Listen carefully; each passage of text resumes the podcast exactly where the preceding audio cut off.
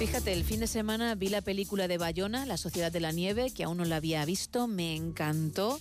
Me dolió que no se llevase el Globo de Oro, veremos qué ocurre en los Oscar, pero los valores que transmite, cómo cuenta la historia tan dura que ya conocíamos, pero que lo hace con, con tal detalle, me dejó impresionada. Y precisamente de eso nos habla hoy Esther Ruiz. Muy buenas. Muy buenas, Gema.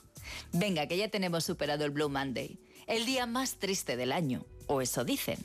Helados de frío, pelados de dinero y con los propósitos que de momento siguen siendo buenas intenciones. Te quiero contar que aún estoy sobrecogida e impresionada después de ver La Sociedad de la Nieve, una obra magistral de Juan Antonio Bayona.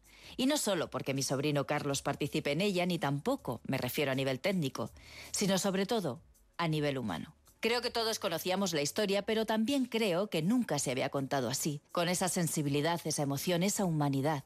Puede que influya el momento, este presente en el que vivimos instalados en el egoísmo, en la queja, en el sálvese quien pueda, en una competición constante, en el menosprecio al otro.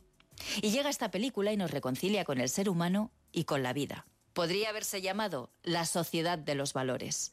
Generosidad, bondad, sacrificio, entrega, respeto, liderazgo, compañerismo, positividad, alegría, gratitud y un especial acento en la importancia de la fe y la esperanza. Esa heroicidad de unos supervivientes que en una situación límite, cuando, como diría uno de los protagonistas, el mundo te abandona, en lugar de sacar lo peor de cada uno de ellos, saca lo mejor. Y con un mismo objetivo, vivir cediendo incluso sus cuerpos para que sus compañeros pudiesen alimentarse y repartiéndolos como si fuera una liturgia sagrada en señal de respeto a los muertos y a los vivos. Amor en estado puro.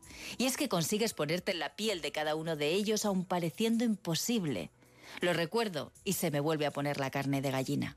En fin, Gema, que en estos tiempos de crispación se agradece algo que nos reconcilie, aunque sea una película que nos haga pensar que vivir en una queja constante no es una buena idea, que hay situaciones que te igualan, como la inmensidad y la soledad de una montaña, y en las que te sobra todo.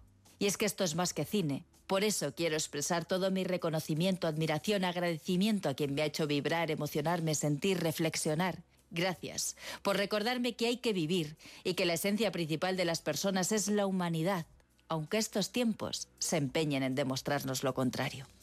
Desde luego, Esther, muchas gracias. Pues estamos a puntito